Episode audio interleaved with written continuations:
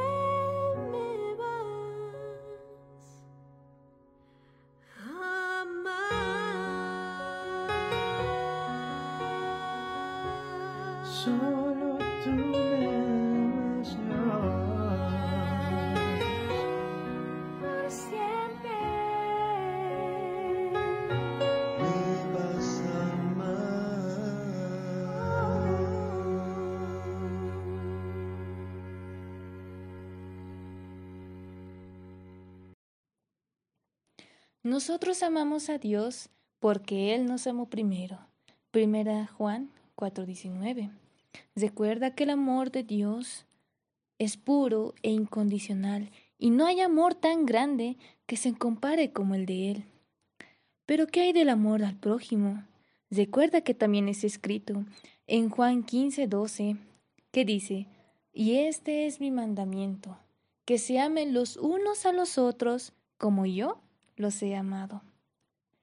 Vamos a continuar con el programa de esta noche y vamos a dar una breve introducción al tema central. Vamos a hablar de Pablo, que recibió la orden de presentarse ante Nerón para la vista de su causa, y según la, la perspectiva que él tenía, era una muerte segura, ya que se le imputaba un crimen de grave índole y también la prevalencia constante contra los cristianos. Por esto es que Pablo tenía pocas esperanzas. Ahora sí, vamos a entrar al tema central que titula Pablo nuevamente ante Nerón, por Johnny Cruz Mamani. Buenas noches, hermanos y hermanas que están escuchando este audio. Esta noche vamos a hablar acerca de Pablo, nuevamente ante Nerón, el capítulo 48 de los Hechos de los Apóstoles.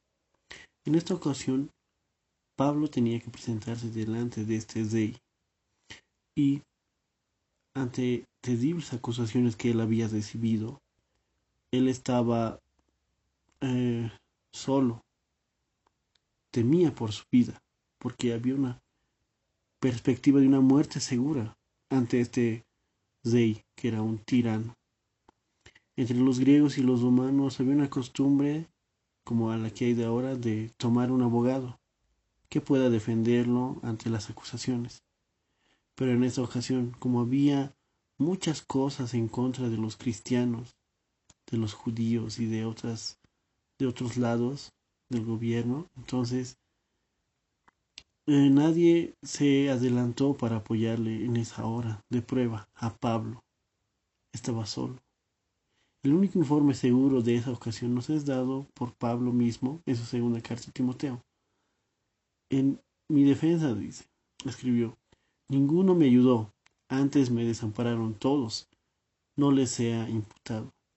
Mas el Señor me ayudó, me esforzó para que por mí fuese cumplida la predicación y todos los gentiles oyesen. Y fui librado de la boca del león. Segundo Timoteo 4, 16 y 17. Pablo ante Nerón, qué contraste, qué contraste de personas. Uno, un rey arrogante, que no temía a Dios, no lo conocía, no se sabía nada de él, el poder y la grandeza no tenían rival ante él. No se podía discutir su, su, autoridad ni resistir su voluntad. Reyes depusieron sus coronas ante sus pies, ejércitos también, insignias de armas de, de su gobierno garantizaban victorias. Tenía estatuas en salas de justicia y los senados y los juzgados solo hacían eco de su voluntad. Millones de personas se inclinaban en obediencia a él. El nombre de Nerón inspiraba temor al mundo. Caer en su desagrado significaba perder propiedad, libertad, vida. Su enojo era más terrible que la peste. Y ahí, Pablo, sin dinero, ni amigos, ni un abogado, el anciano apóstol compareció ante Nerón, cuyo aspecto revelaba vergonzosas pasiones en su interior. Era un rey malvado. La vida de Pablo había sido una vida de pobreza, abnegación y sufrimientos. A pesar de las constantes falsedades y vituperios y maltratos con que sus enemigos habían procurado intimidarlo, él nunca asió el estandarte de la cruz. Como Jesús, él peregrinó sin hogar propio y solo vivía para beneficio de la humanidad cómo este tirano podía comprender el carácter y los motivos de este Hijo de Dios. El amplio salón donde se iba a llevar el juicio estaba lleno de toda clase de personas que querían ver, oír altos, bajos, ricos y pobres, letrados e ignorantes, altivos y humildes, todos estaban ahí eh, ansiosos por, por escuchar ese conocimiento y la salvación. Los judíos levantaron contra Pablo viejas acusaciones de sedición y herejía. Y estos judíos como romanos le culpaban de haber instigado un incendio en una ciudad, en la ciudad. Pablo escuchó estos cargos con serenidad. Los jueces y el público le miraban sorprendidos, sorprendidos porque en su semblante no se hallaba miedo. Habían presenciado muchos procesos y observado muchos criminales, pero nunca habían visto a un procesado que notara tan santa tranquilidad como el que tenían delante. La mirada sagaz de los jueces acostumbraban a leer el rostro de los acusados para poder hallar ahí culpabilidad, pero fue en vano buscar lo mismo en el rostro de Pablo, porque cuando se, se le concedió la palabra para hablar en defensa propia, todos escucharon y atendieron con un interés vivo. Una vez más Pablo tuvo la ocasión de levantar ante una admirada muchedumbre la bandera del cruz. Al contemplar a los a las personas reunidas ahí, extranjeros de muchos países, judíos, griegos, su alma se despreocupó de él mismo, dejó de pensar en sí, sino vio a la gente. Él ya no se sentía como si estuviera siendo juzgado, sino que perdió su vista en la circunstancia en que se hallaba los peligros que les rodeaban y el terrible destino que parecía inminente. Solo vio a su Maestro, vio a Jesús, nuestro mediador, abogando ante Dios en favor de los pecadores. Con gran elocuencia expuso las verdades del Evangelio. Presentó a sus oyentes el sacrificio realizado en bien de la raza caída. Declaró que la redención del hombre se había pagado en un rescate infinito, por el cual se le daba la posibilidad de compartir el trono de Dios. Él sabía esto porque conocía la historia de Esteban, que él mismo había, había consentido su muerte. Esteban dice que vio el trono de Dios y ahí vio a Jesús. Entonces él sabía esta expectación Añadió que la tierra estaba relacionada con el cielo por medio de ángeles y que todas las acciones de los hombres, buenas o malas, están bajo la mirada de la justicia infinita. Tal fue el abogado de la verdad, fiel entre los infieles, leal entre los desleales. Se erguía como representante de Dios y su voz era como voz del cielo. No tenía miedo, tristeza, desaliento, nada en su palabra ni en su mirada. Sus expresiones eran firmes, consciente de su inconsciencia, de vestido con la armadura de la verdad. Se regocijaba al sentirse hijo de Dios. Él ya no era un acusado más. Él no estaba siendo uh, inculpado de algo. Él se veía ahí como alguien que tenía que dar un mensaje declaró que la causa a la cual se había dedicado su vida era la única que no podía fracasar. Él sabía que esta causa era del cielo. Aunque él pereciera, el Evangelio no perecería. Dios vive y su verdad triunfará.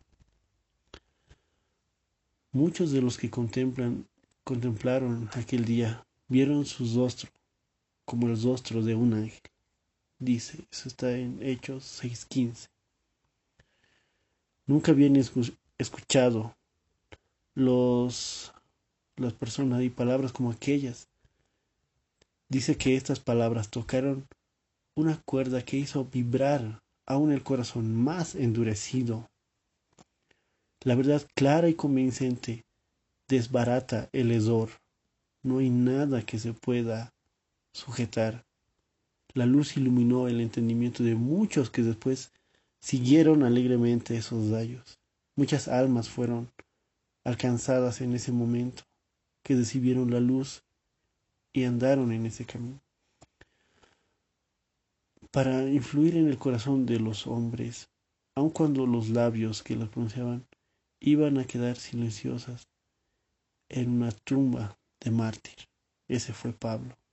No importaba que su vida iba a perecer, pero él sabía que en ese momento tenía que dar ese mensaje, tenía que predicarles en su propio juicio.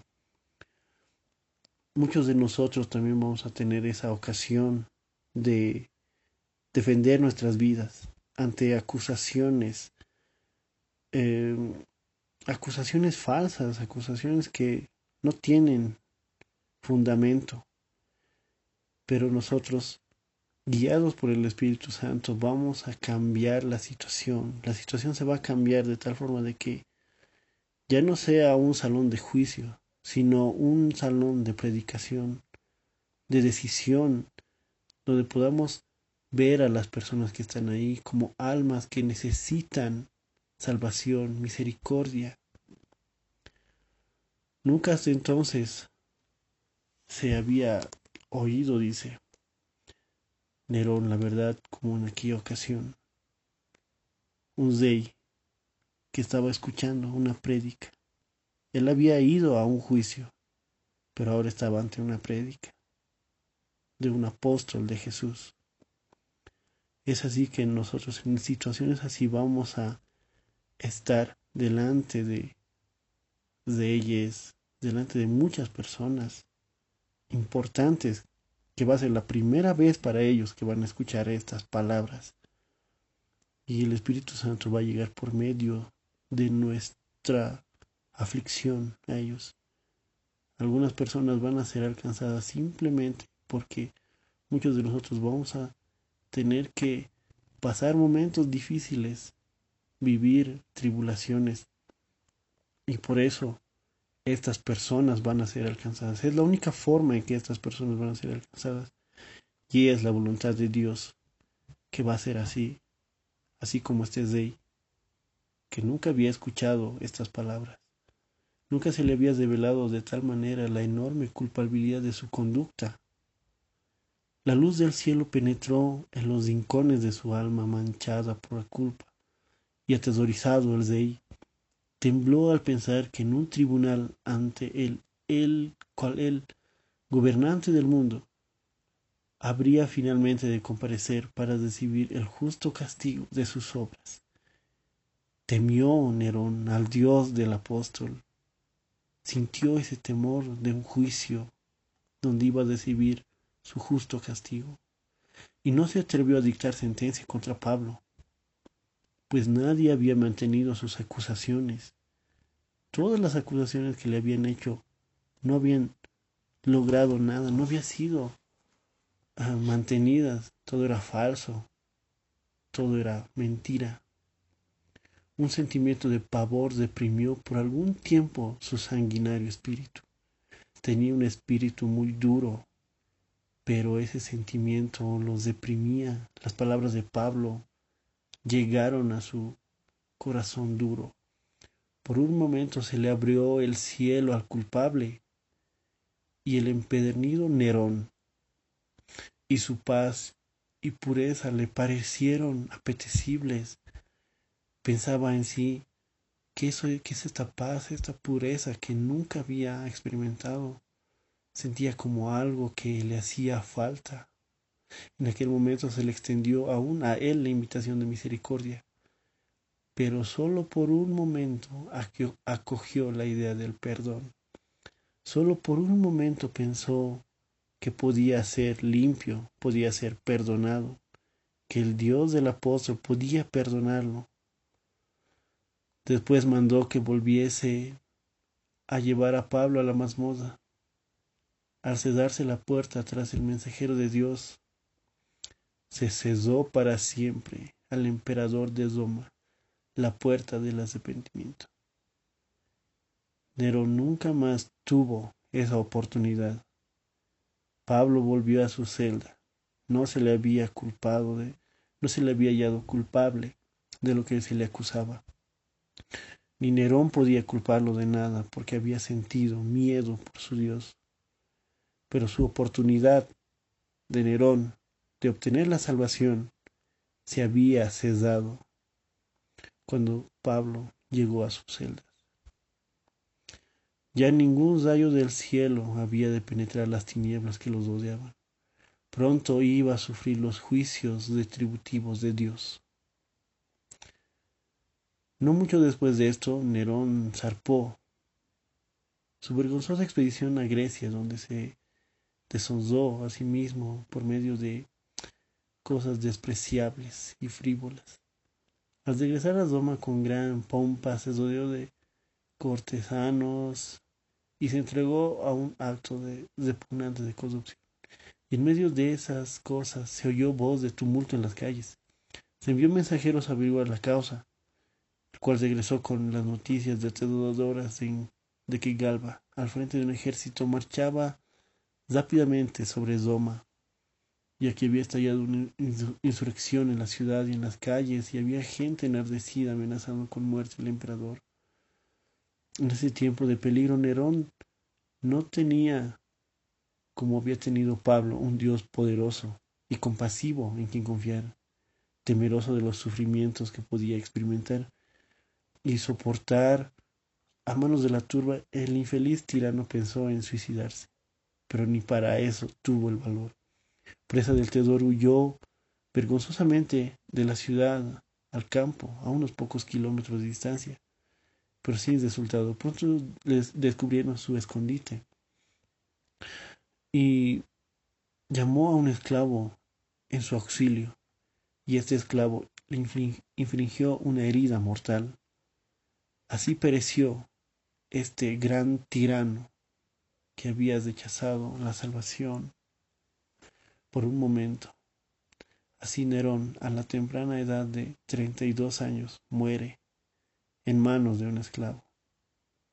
Su momento de, de decisión pasó, concluyó. Pablo siguió con sus actividades pero el momento en el cual estaban frente a frente casi le persuade de volverse cristiano, de arrepentirse, de entregarse a nuestro Salvador. Esta lección nos lleva a pensar que nosotros debemos estar listos para entregarnos.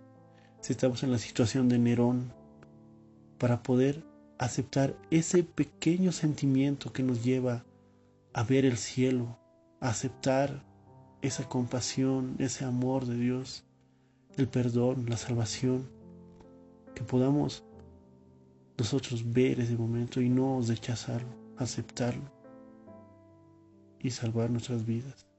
Y si estamos en la situación de Pablo, eh, acusados ante un tribunal, enfocar nuestras miradas en, en nuestro alrededor, en nuestros prójimos, y ver ahí personas que necesitan de salvación y convertir nuestro escenario de tribulación en un momento en el cual podemos levantar el estandarte de Jesús, la cruz de Cristo, y poder presentarlo a Él como el camino, la verdad y la vida, y poder hallar decisiones para la vida eterna. ¿En qué situación te gustaría estar? Yo pienso que todos vamos a compadecer al igual que lo hizo Pablo. Y podamos seguir este ejemplo para que su enseñanza, su vida nos dé fortaleza de que nuestro Señor Jesús estará con nosotros siempre, todos los días, hasta el fin del mundo.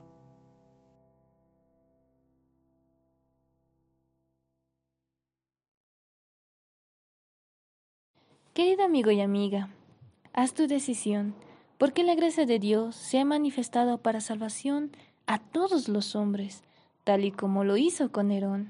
Le dio y le extendió misericordia, le abrió los ojos, pero aún así Nerón no aceptó.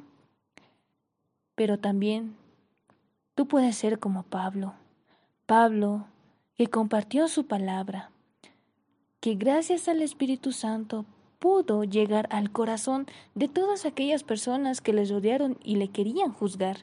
Le querían meter preso, pero no pudieron, porque Dios estaba a su lado. Recuerda que Dios siempre estará a tu lado protegiéndote, y si eres como Nerón, no dejes ir esa oportunidad que Dios te da, porque Él te ama y siempre quedará lo mejor para ti. Te agradezco por haber escuchado tu transmisión Un Encuentro de Esperanza. No olvides compartir con tus amigos, familiares y de todas las personas que conoces. Recuerda que puedes escucharnos en Facebook, Icebook, Spotify y Anchor y puedes seguirnos en las redes sociales. Nos vemos en el siguiente capítulo a la misma hora el día viernes porque este ha sido tu programa Un Encuentro de Esperanza. Que Dios te bendiga mucho y hasta la próxima oportunidad.